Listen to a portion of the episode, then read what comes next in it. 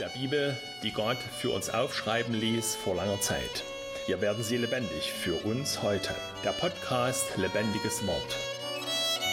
Der Katechismus ist das Lehrbuch der christlichen Lehre, das man im Konfirmandenunterricht durchgearbeitet haben sollte. Und damit ist es aber nicht erledigt. Wir wollen es immer wiederholen, weil man ja vergisst. Und so sind wir heute bei den Geboten nochmal, und zwar beim fünften Gebot du sollst nicht töten. Das ist ja eigentlich eins von den einfacheren Gebote, denn wer hat schon mal jemand umgebracht? Niemand hat jemand erstochen oder erschossen. Du sollst nicht töten. Man könnte sagen, das ist das ganz offensichtliche Gebot. Wer sonst Gebote nicht kennt, der weiß wenigstens, also töten soll man nicht, das ist gegen Gottes Willen. Na, und die meisten Leute würden dem ja auch zustimmen und sagen, das stimmt, also ich möchte ja auch nicht umgebracht werden und es ist richtig, dass die Polizei oder der Staat Mörder verfolgt und Mörder auch streng bestraft.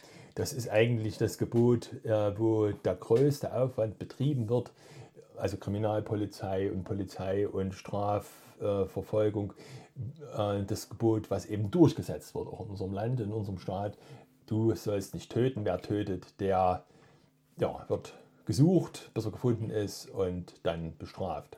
Ja, wobei ich finde, das Gebot ist auch eins, was jetzt gerade in den letzten Jahren am stärksten bröckelt. Oder am offensichtlichsten eigentlich bröckelt. Ich denke da nur an vor einiger Zeit, weiß gar nicht, vor zwei, drei Jahren kam da ein Film, wo es darum ging, um Tötung auf Verlangen, wo jemand eben gesagt hat, mein Leben ist es nicht mehr wert. Und jetzt erst die Tage hat mir eine Bekannte das geschickt, glaube bei Facebook ein Video, wo ein junger Mann, der als Studentenunfall hatte und seither gelähmt im Bett liegt und der da eine Rede gehalten hat, dass er doch jetzt endlich sterben möchte, sein Leben sei nicht mehr lebenswert, weil er nicht mehr rennen kann, weil er seinen Sport nicht mehr machen kann, nicht mehr auf Feste gehen kann mit seinen Freunden. Er plädiert dafür, assistierter Suizid, weil er eben selber nicht mehr in der Lage ist, sich die todbringende Kapsel oder den todbringende Tropfen selber einzuflößen. Also da das merkt man schon, dass dieser Respekt vor dem menschlichen Leben und dass auch diese Strafverfolgung gegenüber denen, die das menschliche Leben also töten, dass das bröckelt. Ja, und, und noch ein, vielleicht noch ein zweites Thema ist ja auch, was gerade in letzter Zeit ganz aktuell wurde, dass dieses Verbot der Werbung für Abtreibungen gefallen ist. Also bisher waren Abtreibungen straffrei, nicht erlaubt, aber straffrei. Und es war aber verboten, Ärzte durften oder Kliniken durften dafür keine Werbung machen und sagen, wir treiben ab, kommen Sie zu uns. Und jetzt ist dieses das, Verbot gefallen, man kann also dafür werben. Da sind wir auf dem anderen Ende vom Spektrum, also nicht altes, krankes Leben, sondern ungeborenes Leben. Wie ist es mit dem Schutz da? Da gibt es schon länger Schwierigkeiten. Ja, und auch die Frage, wann ist denn ein Leben es wert, gelebt oder auf die Welt gebracht zu werden? Da gibt es ja die krasse Fälle, dass Menschen eben nicht nur abtreiben lassen aus einer Notlage heraus, sondern einfach, weil das zweite Kind nicht in den Lebensstil passt. Weil man eben auf seinen Luxus oder auf eine bestimmte Lebensstandard Weil die Urlaubsreise schon gebucht ist und jetzt kommt auf einmal der Schwangerschaftstest und ich bin schwanger und ich kann doch so ohne weiteres nicht zurücktreten. Wir haben uns so lange darauf vorbereitet. Wir wollen doch jetzt einmal um die Welt. Oh oh. Da wird das ungeborene Leben ausgespielt, also der Wert des ungeborenen Lebens, gegen, naja, manchmal ganz banale Vorstellungen und Pläne. Und ja, da merken wir also, das Leben, der Schutz des Lebens ist doch gar nicht so in Stein gemeißelt. Und du hast vorhin schon den Ausdruck gebracht, dass Leben es wert ist, gelebt zu werden. Und das eigentlich, was dann damit zusammenhängt, ist ja eben Lebens unwertes Leben. Das ja, aber das ist ein Begriff, also finde ich, den man in Deutschland aus einer ganz schlimmen Zeit kennt, wo die Rede war von lebensunwertem Leben im Dritten Reich und wo millionenfach Menschen getötet worden sind. Aber es gibt ja auch diesen, was gar nicht ist er, Sozialethiker oder was, in diesen Peter Singer aus Australien, der diese Frage auch heute wieder oder schon vor 20, ihr habt es in der Schule gelernt, vor 20, 30 Jahren schon gestellt hat welches Leben ist lebenswert? Sind nur die produktive Menschen lebenswert? Und wer nichts mehr beitragen kann zur Gesellschaft oder zum Bruttoinlandsprodukt, der ist es nicht mehr wert, der kostet der Staat ja nur noch und die Gesellschaft, der hat sein Lebensrecht verwirkt. Also es wird auch heute laut gedacht und gesagt. Ja, man wird jetzt noch nicht sagen, die, die nicht mehr arbeiten können, die Rentner, die ähm, ja, dürfen bei Rot über die Ampel gehen, sondern man geht dann noch weiter hin, dahinter. Aber wenn man eben dann pflegebedürftig, äh, bettlägerig ist, nur noch auf die Hilfe anderer angewiesen ist, wann ist die Stelle, wo man sagen darf oder vielleicht sogar sagen muss, das Leben ist jetzt, und ich benutze mal bewusst den Begriff lebensunwert. Ja, und ich glaube auch, es ist nicht nur das, dass es von außen gesagt wird, sondern ich habe auch schon gehört, dass alte Menschen sagen, es, es wird mir vermittelt. Also die Frage, ich alter Mensch oder ich kranker Mensch, ich kann ja auch jung und krank sein, aber unheilbar krank. Ähm, ich muss mir überlegen, falle ich denn meiner Familie, falle ich der Gesellschaft, dem Gesundheitswesen zur Last? Sollte ich nicht lieber aus dem Leben scheiden und es alle andere leichter machen? Also, ja, dass ein Druck schon, gemacht wird. Entscheidung freiwillig, also den Freitod so freiwillig ist die nämlich gar nicht. Sobald es frei gegeben äh, wäre, dann macht man eine ganze Büchse auf, die man nicht so schnell wieder zukriegt, weil dann allerhand Leute lernen müssen von ihren Kindern oder von denen, die äh, den Aufwand mit der Pflege haben, dass es eigentlich jetzt reicht. Ja, aber warum ist denn das menschliche Leben so besonders schützenswert? Ich meine, eine Spinne zertritt man, eine Fliege schlägt man tot, ohne Gedanke. Aber warum ist das menschliche Leben schützenswert? Da kommen wir zu dem, was die Bibel dazu sagt und was Gott uns offenbart hat über das menschliche Leben. Da kann man auf den ersten Seiten der Bibel anfangen, wo von der Schöpfung berichtet wird. Und da fällt auf, dass Gott die, am ersten, zweiten, dritten äh, bis fünften Schöpfungstag die Voraussetzungen für das Leben geschaffen hat, das Leben geschaffen hat. Und dann wird aber am Schluss in besonderem Maß berichtet, dass Gott die Menschen geschaffen hat. Da machte Gott, der Herr, den Menschen aus Erde vom Acker und blies ihm den Odem des Lebens in seine Nase. Und so ward der Mensch ein lebendiges Wesen. Das heißt also, der Mensch von Gott handgemacht. Ja, quasi. Speziell. Und äh, eins ist ja noch besonders eben, er blies ihn den Odem des Lebens.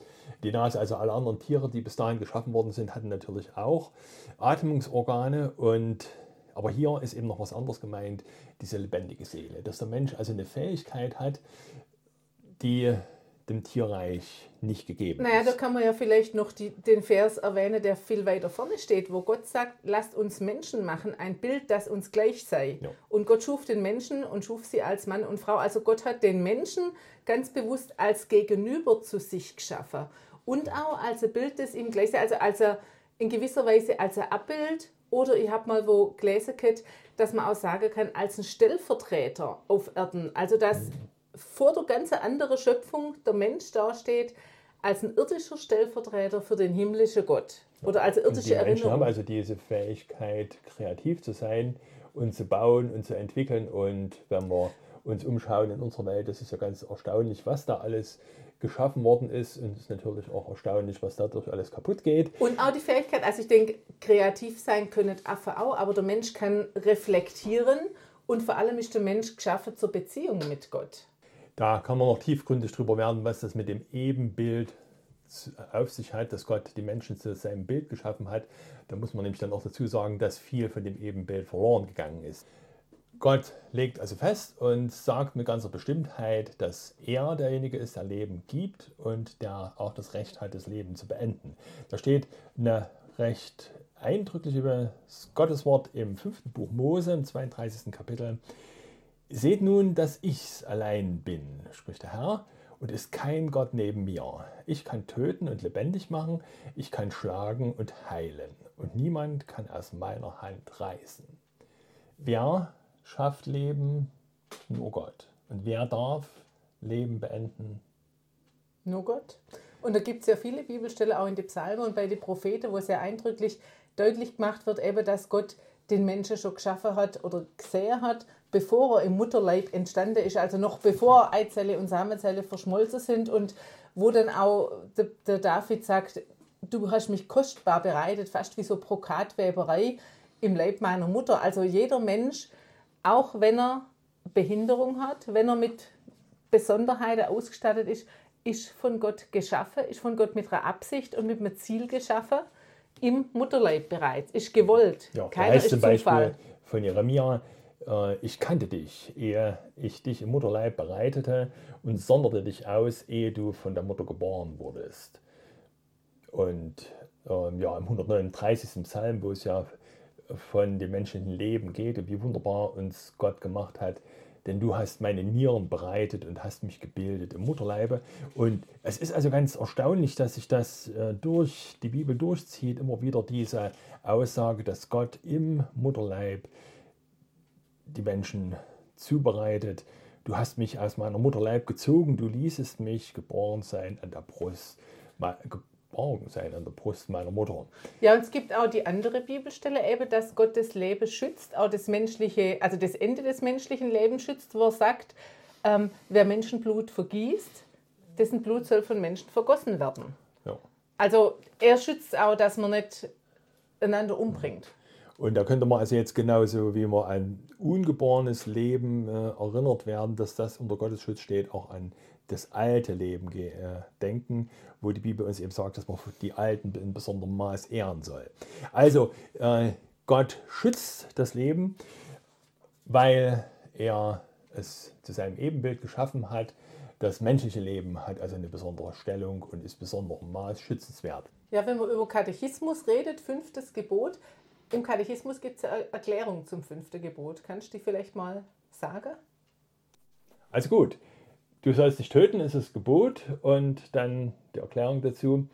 Wir sollen Gott fürchten und lieben. Das ist ja immer das Zurückgreifen auf das erste Gebot, weil nur aus der Ehrfurcht und der Liebe zu Gott unser Handeln tiefgründig und grundlegend verändert werden kann. Also wir sollen Gott fürchten und lieben, dass wir unserem Nächsten an seinem Leib keinen Schaden noch Leid tun, sondern ihm helfen und beistehen in allen Lebensnöten. Also das sind wieder in der Erklärung diese zwei Teile. Was ist im Gebot verboten und was ist im Gebot geboten? Also was soll man lassen? Und das lernt man ja schon in der Erziehung. Man soll nicht den Kindern nur sagen, tu das nicht, sondern man soll es eigentlich durch was Positives ersetzen.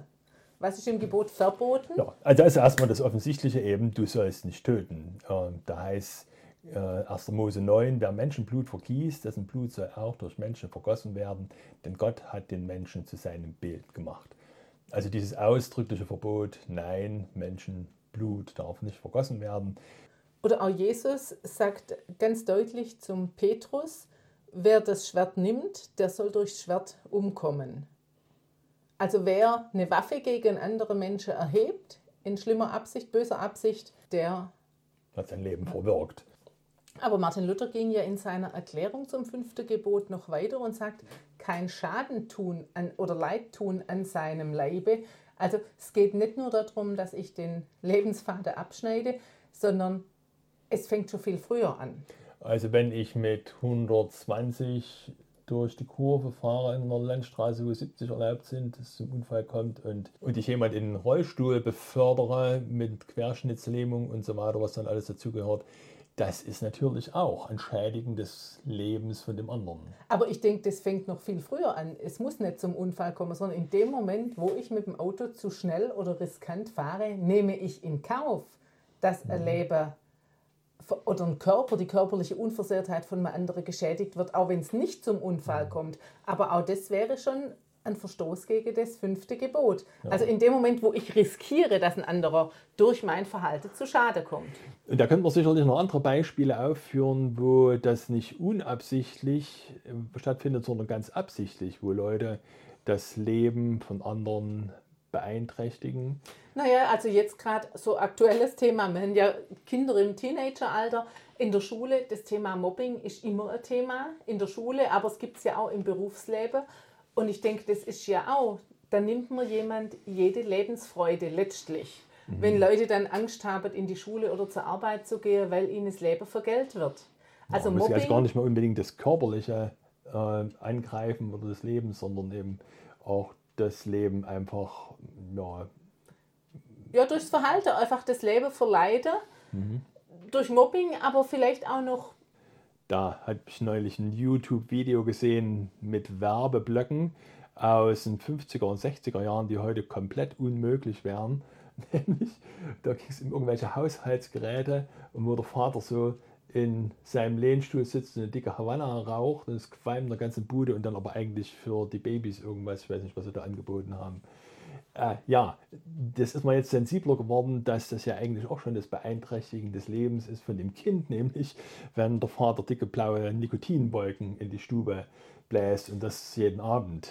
Ja, und wie ist denn das eigentlich? Also nicht nur, wenn ich das rauche, das hat man ja zum Glück auch das Verbot, jetzt in öffentliche Räume zu rauchen, weil man weiß, Passivrauchen schädigt die Leute, auch die fremde Gäste, Kunden und so.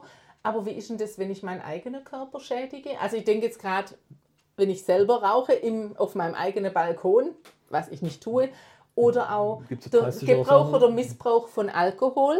Wir wollen ja gar nicht von weiche oder von anderen Drogen noch reden. Oder eben auch der Missbrauch von Zucker und Fett. Wie ist es mit, der, mit dem Schädigen des eigenen Körpers? Ist das auch ein Verstoß gegen das fünfte ja. Gebot? Also das ist nicht töten, aber es ist eben womöglich Selbstmord auf Raten, wo man Stück für Stück sein eigenes Leben äh, beschädigt und das andere, andere Leute vielleicht noch mit. Ja, da sind wir in Bezug auf gesundes Leben sehr viel sensibler geworden in letzter Zeit.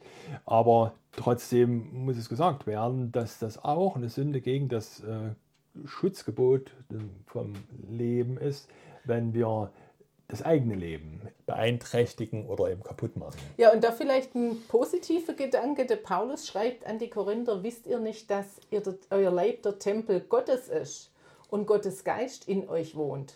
Also das ist vielleicht auch nochmal was zu sagen, ja genau, mein Leib, mein Körper ist es wert. Deswegen soll ich meinen Körper und eben auch den Körper des anderen wertschätzen, hochachten, schützen. Weil, weil es ein Tempel von, von Gottes Geist ist. Wir müssen natürlich auch sehen, dass Gott das Leben eben auch schützt, das eigene Leben. Nicht nur, dass wir es äh, vielleicht durch Alkohol, Nikotin oder durch äh, zu reichliches Essen und so weiter äh, beeinträchtigen, sondern natürlich ist auch Selbstmord eine Sünde gegen das fünfte Gebot. Also, wie es der Name ja sagt, das ist auch Mord, wenn ich mein eigenes Leben äh, kaputt mache, also wenn ich mir selber das Leben nehme. Das eigene Leben ist auch geschützt durch das fünfte Gebot. Und auch dann, wenn ich es im Rollstuhl oder im Krankenbett zubringe. Also nochmal das Thema assistierter Suizid mhm. oder eben auch diese Lebensbeendiger. Es gibt ja in der Schweiz diese Organisation Dignitas, wo Menschen hingehen, weil sie eben sagen, ich möchte selbstbestimmt mhm. sterben. Aber auch das, Gott entscheidet, wann ein Leben zu Ende ist. Ja, da muss man vielleicht nochmal daran erinnern, an dieses Gotteswort aus dem fünften Buch Mose. Seht nun, dass ich allein bin und ist kein Gott neben mir. Ich kann töten und lebendig machen. Ich kann schlagen und heilen. Und also Gott nimmt das ausdrücklich für sich in Anspruch, äh, das Leben zu beenden.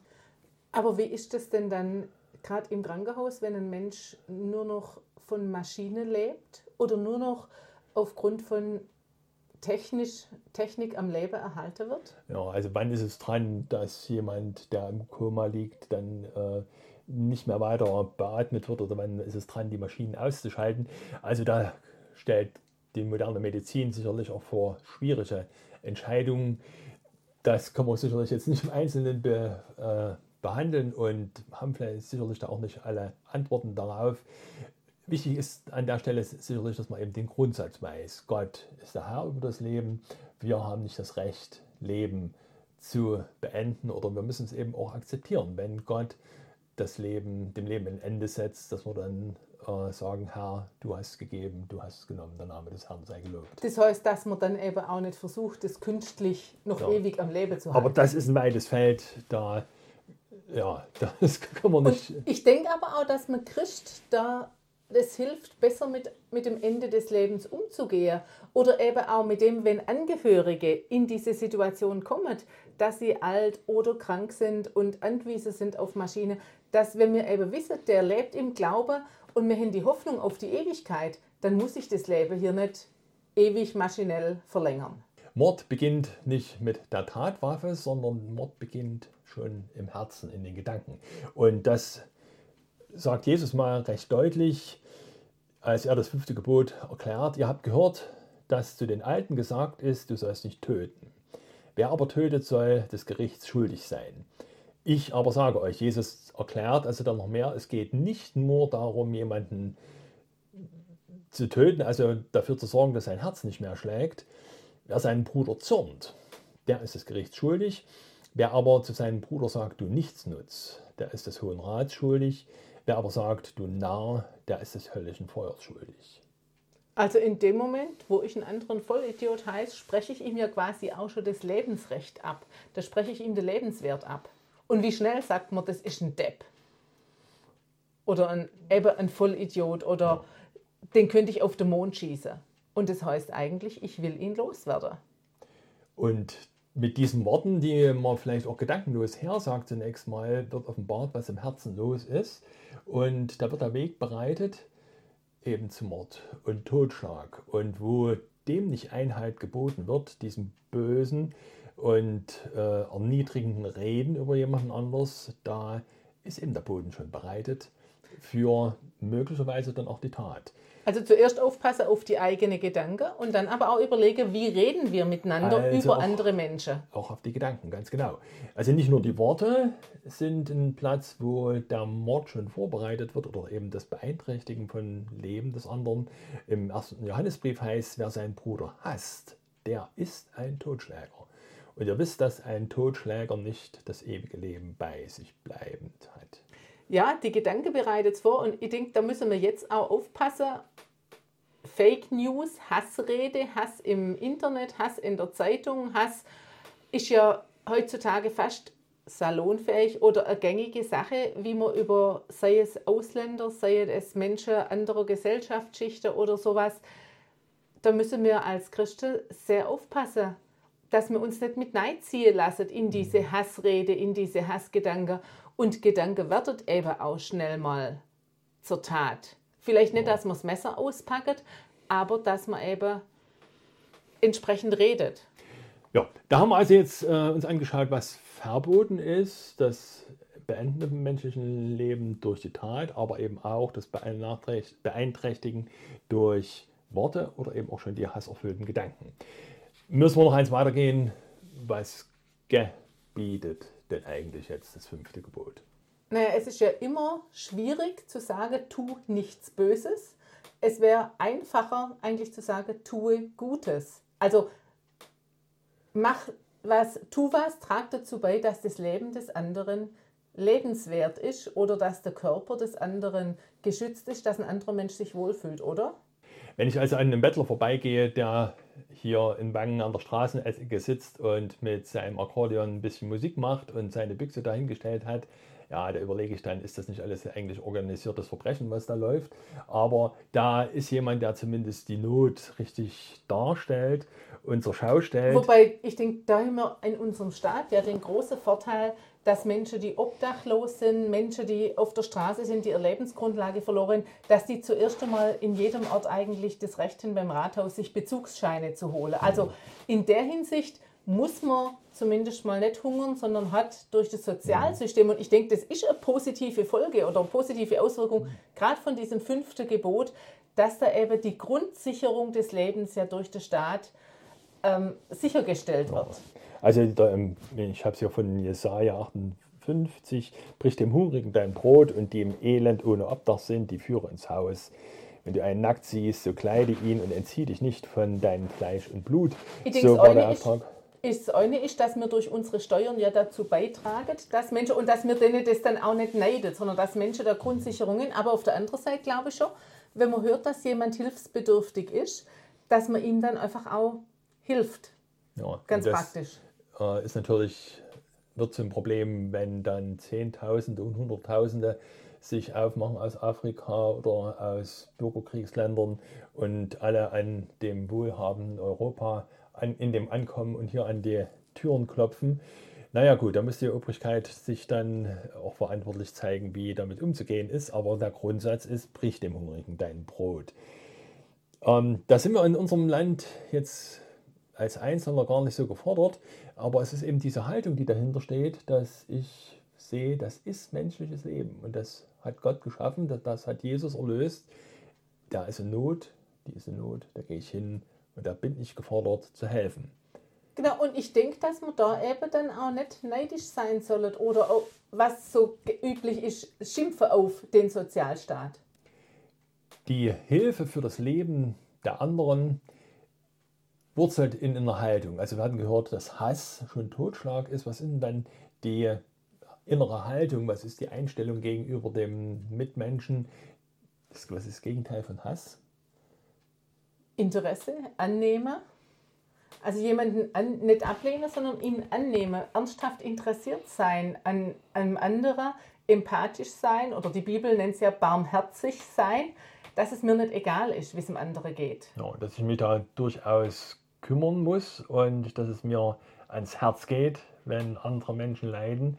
Und wenn es die sind, die gemein fies sind, die mich ärgern, die andere ärgern. Auch da denke ich, kann man diese empathische Haltung haben und sagen, ein Mensch ist eigentlich, also was ist in seinem Leben passiert? Was ist bei ihm kaputt, dass er so gemein, so fies sein muss? Und da fordert Jesus also dazu auf in den Seligpreisungen, selig sind die Sanftmütigen, denn sie werden das Erdreich besitzen, also die nicht sofort aufbrausen und reinschlagen oder selig sind die Barmherzigen, denn sie werden Barmherzigkeit erlangen und selig sind die Friedfertigen, denn sie werden Gottes Kinder heißen. Also dass wir diese Einstellung in unserem Herzen kultivieren, die schenkt uns Gottes Geist, aber eben sanftmütig, barmherzig und friedfertig zu sein. Was aber an, an, auf anderer Seite nicht heißt, dass man sich zum Prügelknabe machen muss, sondern man kann in der entsprechenden Haltung eben dann oder muss auch dem Unrecht wehren. Also eben nicht, ich muss das Mobbing ertragen, weil ich ja sanftmütig und friedfertig sein muss, mhm. sondern ich kann mich und ich soll mich auch dem entgegenstellen, aber eben nicht in einer vergeltenden, rachsüchtigen, hasserfüllten Haltung. Weil der Hass macht ja mein eigenes Leben auch kaputt. Da gehört dann viel Fingerspitzengefühl dazu. Wann ist es dran, die andere Backe auch hinzuhalten, wenn dich jemand auf die eine äh, Backe schlägt? Und wann ist es dran, noch eine extra Meile mitzugehen und zu tragen und zu helfen, auch dort, wo ich nichts dafür kriege, beziehungsweise wo ich vielleicht bloß ähm, ausgenützt wird. Oder Undank ernte, ja. Naja, also das fünfte Gebot legt einem in der Hinsicht schon eine sehr große Last auf und ich glaube, da kann keiner von uns sagen, ich habe noch nie gegen das fünfte Gebot verstoßen und wenn ich unter der Last leben muss, ich soll das fünfte Gebot halten, dann wird mein eigenes Leben tatsächlich auch vergelt. Sage ich mal, weil, weil ich dann ja mich wirklich mühe, fast erfolglos mühe, oder? Wo nehmen wir also die Kraft her, die ganzen Forderungen zu erfüllen, die das fünfte Gebot, der Schutz des Lebens, an uns stellt. Da schauen wir wie immer zu Jesus. Und das sind zwei Seiten, die wir da jeweils betrachten können. Jesus hat die Gebote für uns erfüllt. Jesus hat die Kranken geheilt, natürlich mit seiner göttlichen Vollmacht und Kraft. Er hat die Hungrigen gespeist. 5000 mit einem Schlag von fünf Gerstenbroten und zwei Fischen. Und er hat sich den gemobbte und abgelehnte Zöllner Sünder zugewendet, hat sie, ja. hat sie angenommen. Bis dahin, dass er Tote vom, zum Leben erweckt ja, hat. Und dass er dann, als er selber gekreuzigt wurde, also nicht geflucht und geschimpft hat, sondern für seine Peiniger gebetet hat. Also da sehen wir ganz deutlich, dass Jesus dieses fünfte Gebot wie alle anderen auch perfekt erfüllt hat. Was hat es mit mir zu tun? Wollte ich gerade fragen.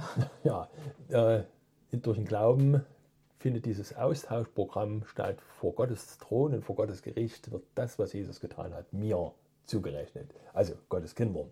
Alle, die an Jesus glauben, die kriegen ihren eigenen, ihre eigene Akte gelöscht und da kommen die Blätter von Leben von Jesus rein. Ein perfektes, vollkommenes Leben. Aber heißt es dann, ich kann jetzt hier und heute leben, wie ich will? Weil ja Jesus perfektes Leben und seine Erfüllung von dem Gebot mir zugerechnet wird?